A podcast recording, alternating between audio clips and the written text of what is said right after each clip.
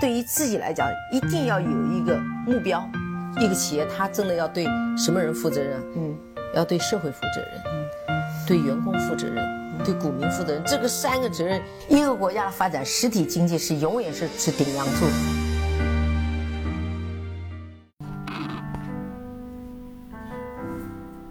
各位好，给你一个真实生动的格力电器，我们给的比你要的多。呃，今天呢是。呃，南京大屠杀，三十万遇难同胞的公祭日，那今天南京呢也全程拉响了警报，包括呃习总书记也到南京来参加整个南京的国家的公祭。呃，在今天呢，嗯，我在播报正式的节目之前呢，我只想发表一个我的感慨，嗯，如何不被别人欺负？呃，如何维护正义？靠的不是外部的力量，靠的正是我们自己的强大，我们民族的复兴。我们民族的复兴有很多种体系体现，呃，人的素质更高了，我们的国力更强了，我们的军事水平更强大了。那另外呢，在国际市场上，我们这些非常优秀的公司。不但能够代表中国走出国门，而且还可以在全球引领全球的潮流。嗯，作为这个行业的顶尖的翘楚。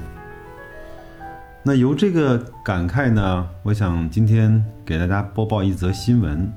就是前面央视呢发布了一个呃十家上市公司的榜单，当然我们都知道里面有格力。那另外呢，还有另外九家公司，那我等一下呢，再给大家去播报。很多人其实不知道什么叫为什么作为一个媒体啊，CCTV 央视要去发布它的十家上市公司。呃，我们都知道央视呢有一个第二套叫财经栏目，那央视呢还有一个央视财经五零指数样本，它是一个指数，在证券交易所也看得到。那我们首先来了解一下，呃，它这个五零的指数样本是怎么甄别出来的？呃，下面先听录音吧。二零一二年六月六号。中国第一支由国家级权威媒体发布、在交易所挂牌的 A 股市场指数——央视财经五零指数明中上市。指数以创新、成长、回报、治理、责任五个维度为考察基础，从 A 股三千多家上市公司中遴选五十家优秀公司构成样本，成为体现长期价值典范的金融指数工具。上市五年多来，央视五零指数多元化的价值投资体系反映在成分股优秀的基本面和稳定的回报中。截至二零一七年十一月，央视五零指数自发布以来累计收益率达百分之一百零七，二零一七年涨幅达百分之四十二，在两市主要指数中位居榜首。目前，央视五零指数动态市盈率为十点六倍，远低于十九点三八倍的市场整体市盈率。股息率达百分之四点六，远超同期百分之一点七的市场整体水平。二零一六年度五十只样本股的净利润总额达一点一八万亿元，占 A 股净利润的百分之三十四，分红总额约三千八百八十亿元，占 A 股分红总额的百分之四十。那么录音听完了，其实里面很多的数据呢，也都是比较吸引人的。比如说它的市盈率现在还是比较低的，比如说它整个在所有的上市公司中，呃，五十家公司能够占了非常大的一个比例的盈利，它的分红也是非常非常好的。那整个这个五零指数的上上涨也是好于其他的更多的一些指数的。嗯，为什么会有这样的表现呢？呃，如果你有兴趣的话，就可以呃去网上去搜一搜这个央视财经五零指数里面的样本股都有哪一些。那它这次的十家上市公司呢，是首先用它的五零指数从三千多家上市公司先筛出来了五十家，那它再从央视的五零指数里面再选出来十家，就是优中选优。那我们下面呢，再听一段节目的录音，就是看看，呃，作为央视推出的十家上市公司是怎么用什么样的流程，用什么样的标准，由谁来评选出来的。那下面先请听录音。三千多家上市公司肩负着供给侧结构性改革的重任，也肩负着亿万投资者的期盼。CCTV 中国十佳上市公司评选以投资者回报为标尺，树立价值投资典范，完成三千选十的优中选优。十家上市公司以央视财经五零指数样本股为候选。第一步，央视财经指数专家委员会委员、十五家专业投资机构代表对候选公司同步投票，深圳证券信息公司计票，依据票选排名产生十家上市公司初选名单。第二步，中国上市公司协会、大公国际等权威专业机构从监管记录、财务记录、评级记录等多方面对初选名单进行审核，形成复选名单。第三步，召开央视财经指数专家委员会扩大会议，各方代表对复选名单进行终审，全体无异议。CCTV 中国十家上市公司终选名单诞生。好的，录音听完了，那我呢也不卖关子了。除了刚才说过的格力之外呢，呃，还有以下的几家公司也入选了央视的十家上市公司的排名。呃，有美的，有海康卫视，呃，海康威视，呃，当然有格力，有茅台集团，有科大讯飞，有伊利，有上汽集团，有工商银行，有福耀玻璃，有大族激光。有没有发现这些公司都是我们每个人都很熟悉的白马蓝筹，包括非常质地好的公司？那我们再来看一看这些公司往前推一年，至少涨得少的有百分之五十，涨得多的有百分之一百。那我们再把视线拉长，呃，往前推十年，那这些公司。带给投资者的回报应该少说是十倍，多则是几十倍，甚至是上百倍。那我们来看一看这十家公司都有什么样的特点。那先说格力和美的，嗯，很难得在家电的呃生产企业领域里面能够有找出两家公司上榜，不容易的。但是美的跟格力我们都比较熟悉了，它的它的情况我就不再。做更多的介绍了，那再来看一看海康威视，那我们很也很熟悉。海康威视呢是做整个安防产业的龙头，它的嗯宣传口号，它的那个产业责任呢是视频连接一切。下面呢是茅台，这个我不用太多说了，今年的股价已经证明了一切了。嗯，再往下是科大讯飞，它更多的关键的技术核心呢在智能的语音技术上，它多样的应用场景，那开启新一代人工智能的开放。嗯，前面呢，我们我们跟一个朋友聊天，就是他说人机交互的方式已经在慢慢的发生非常大的变化了。想想看，我们呃十年前用什么去跟？机器交互更多的是鼠标和键盘，对吗？那再往后呢，就变成了手机的键盘，那么再往后呢，就变成了手机的触屏。那有没有想过，在手机触屏发展到了一个非常发达跟饱和的时候，那我们再往下用什么跟机器去互通呢？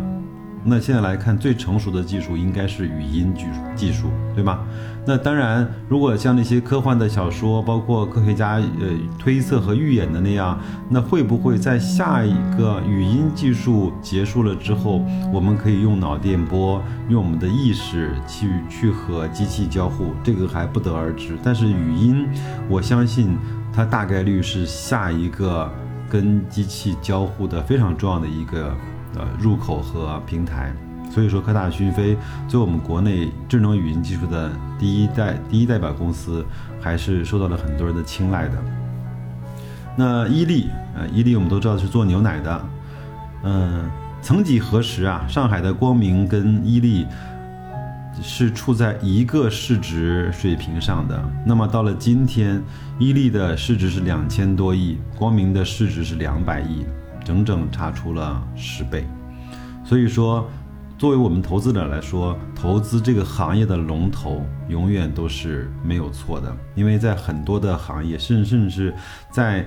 呃绝大部分甚至是全部的行业，都是大者恒大，强者恒强，大者通吃。再来往下看呢，是上汽。上汽是我非常喜欢的一家公司，啊，产品线丰富，嗯，然后整个的产业链布局也相对比较，呃，科学和健康，呃，新能源包括品牌的这种搭建也是比较踏实的。虽然是一个国企，但是整个的产品，从呃呃荣威啊、名爵啊，包括大通啊这些，呃，慢慢的开始。走上了正轨，知道了中国消费者真正需要什么样的产品，他也非常快的去接入了互联网，非常快了，非常快的去踏入了新能源，也非常快的去去涉足了无人驾驶，也比较快的去做了分分时的共享。我觉得上汽在这几年给我的感受和变化还是非常非常的好的。那再往下呢是工商银行，当然有人把它叫做爱存不存啊。这个虽然我们很很多人不喜欢它啊，宇宙第一大行，但是它有着非常强的客户基础，有着非常好的多元化的业务结构，它在整个国际的布局也是非常非常好的。我们在美国、在澳大利亚、在新西兰，呃，甚至在台湾都看到了工商银行的柜台，都看到了工商银行的门面。再往下呢是福耀玻璃，福耀玻璃，我觉得这个公司呢，嗯，我我用四个字来去形容它，就叫隐形冠军。如果我没有记错的话，它在汽车玻璃这块是占有了百分之九十的市场份额。它专注呢做汽车玻璃三十年，非常非常的厉害，嗯。那这是福耀玻璃，那最后呢是大族激光，这个公司呢我不是特别的熟悉，嗯。但是我看看它整个的月度的 K 线来看，也是非常非常好的表现，也是十倍以上的大牛股。如果有人了解的话，可以在后台告诉我一下，这个公司它真正的核心竞争力是什么？当然我知道它应该是做激光的这种刻录的这种激光的雕刻的那种装备的龙头啊。嗯，那我们看过了这十家公司之后，我们会发现，原来投资的机会，大牛股的机会就在这些。我们非常耳熟能详的每，甚至说每时每刻都在被人谈论，嗯，在每个行业都是做得非常好的公司，嗯，这就是我觉得我我我在很很早以前在我的节目中应该应该有一个题目叫呃拿好你手中的呃行业龙头的筹码，这些筹码将会伴随。你很长的时间，你可以去享受它的增长，享受它它的盈利，享受它对行业垄断带来的定价权，呃，享受它的分红。那下面呢，我想，嗯，这些我觉得都都呃讲完了，也相对比较简单。那正好这两天呢，在看，在看一本书啊，就是呃任俊杰老师写的《穿越迷雾》，他是把。呃，很多期的巴菲特致股东的信呢，把它编纂在了一起。其中有一期呢叫卖出，我乍一看呢还以为他是讲如何卖出的，其实我发现不是。这个这篇不是讲是如何卖出的，而是讲在卖出上面巴菲特犯的那些错误。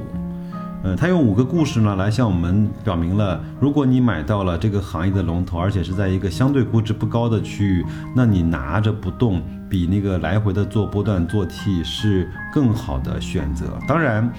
呃，这个上面呢写的更多是以十年甚至是二十年为单位。我不知道我们在国内的投资者有谁可以拿一只股票拿十年二十年，但是我们都知道的是。呃，很多拿了十年、二十年这个股票的人都发财了，对吗？包括像，呃，投资万科的那位先生，包括，呃，从几十块开始买起，到现在几百块、复权块、复权已经上千块的茅台。那我把这五个故事呢，很快的给大家讲一讲。嗯，第一个故事呢叫盖可保险。那最早呢，巴菲特是在一九五二年以一万五千美元的价格将盖克保险的股票都卖光了，然后呢，将他所得的资金啊买入了西方保险证券公司。因为什么呢？因为当时西方保险证券在当时看起来股价呢更加吸引人，市盈率只有一倍多一点。但是呢，在往后的二十年里面，被他以一万五千美元卖掉的这部分盖可保险的股票，其总价值增长到了一百三十万元。那从一万五千到一百三十万，二十年，那作者也帮我们算了一下，年化的复合增长率是百分之二十四点八，非常非常高。你想想看，我们二十年之内有什么样的办法，包括房产，可以从一万五千块变成一百三十万？那么第二个故事呢，是美国运通，美国运通也是美国一家非常好的银行。那巴菲特呢？趁他在一次丑闻的时候，连续的买入他的股票，在一九六四，呃，在一九六四年的时候呢，花了一千三百万美金，呃，买了他百分之五的股份。那这些，呃，所得的股份呢，在一九九四年，呃的价值，呃，年复合增长呢是百分之十四。那第三个故事呢是迪士尼，然后呢，他。是在一九六五年开始关注到迪士尼，然后一直开始去买它，最后呢买到的成本呢是三毛一美元一股。那最近呢，迪士尼的股票是在六十六美金一股，整个算上分红，算上复合的回报，那它迪士尼的股价在二十八年的增长率是百分之十九点二。那第四个呢，是一九七九年他买的呃大都会，大都会呢在呃这些年里面给他带来的复合的回报呢是百分之二十一。第五个呢是一九九三年的大都会，他曾经两次把这个股票卖掉。嗯，这些年呃他在一九九三年之后的大都会给他带来的。年的股价增长是百分之三十五，所以说这篇，嗯，这个章节讲完了之后呢，他用黑体字打出来了一行字，叫“不要轻易卖出一家优秀的上市公司”。那个这里面呢有几个关键词，就是不要卖出。第二个呢是一家优秀的上市公司。那我们怎么去确认它是不是一家好的、优秀的、值得我们长期持有的？公司呢，其实有很多的指标，包括它的行业呀，包括它的增长啊，包括它的管理层啊，包括它的呃盈利能力，它要不要分红，它财报的正规性，呃，所有的这些东西，它有没有企业家的责任？我觉得其实用这些所有的东西去判断一个公司它是不是好公司，并不是很难。或者说，我们再讲回来，那我们就用。央视的这种呃十家上市公司这个榜单来作为我们作为我们长期持有这个公司的一个依据，可不可以呢？其实我觉得也可以的。有时候做投资不要那么精明，其实傻傻的拿着比精明的来回的折腾要更好。所以说最后一句话，我想说，在你认为合适的价格去。买入并持有这些非常优质的上市公司，那你最好的回报就是时间，时间是你最好的朋友。如果你在非常高的价位，在一个每个人都疯了的时间，用很高的价格去买了一个不是很好的公司，那么对不起，时间将是你最大的敌人，你过的每一天都会很煎熬。那如果买到了合适的公司，你过的每一天、每一年都会很开心，因为它在不断的为你赚钱，它的行业地位在不断的巩巩固和牢固，它也都都在发展。所以说，通过这个这这这期节目呢，也是希望大家把时间放得更长一些，以至少以年为单位来去看待这个事情。嗯，如果你更有自制力，以五年、十年，甚至是。二十年，因为从各个的书籍来说，整个权益类的资产配置在长期来看是百分之百要跑赢固定收益的产品的。那今天先到这里，再见。